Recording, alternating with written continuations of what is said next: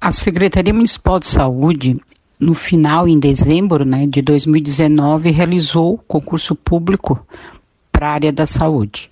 Antes vínhamos de vários processos seletivos e que é uma prática que não pode ser por muito tempo. Tanto o Tribunal de Contas como o Ministério Público, eles exigem o concurso público e também fizemos vários chamamentos. Então, os nossos médicos, é, sendo alguns né, reprovados no concurso público, eles já foram procurando e saindo do nosso município antes do término dos contratos e estabelecendo né, o seu vínculo profissional em outros municípios, muitos aqui da região. É, então foi onde a gente teve esse problema, né?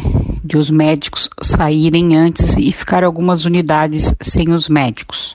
Hoje a gente já desde janeiro a gente está fazendo o chamamento dos médicos, só que a gente sabe que existe toda a burocracia né, de quando a gente chama um médico, ele tem um prazo para poder assumir.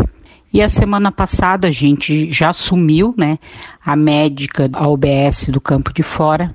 É, essa semana temos outras UBSs que os médicos estarão também assumindo, como a Barranceira, Caputera e Portinho.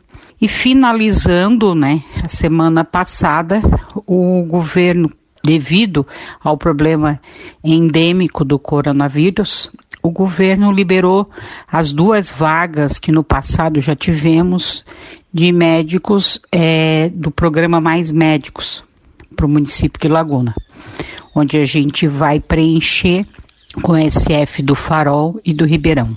É, acredito que até o final desse mês a gente vai estar com todos os médicos nas unidades básicas. Mas mesmo assim, né, os pacientes eles devem procurar suas unidades da saúde, porque a gente tem a equipe multiprofissional onde vai transferir esse paciente para consulta em outro SF. Com relação a medicamentos, existe a falta de alguns medicamentos, principalmente medicamentos controlados, que é o que mais se gasta no município, né, onde os pacientes mais consomem. E a nossa ata de registro de preço do ano passado, ela já havia terminado para alguns, no final, para alguns medicamentos.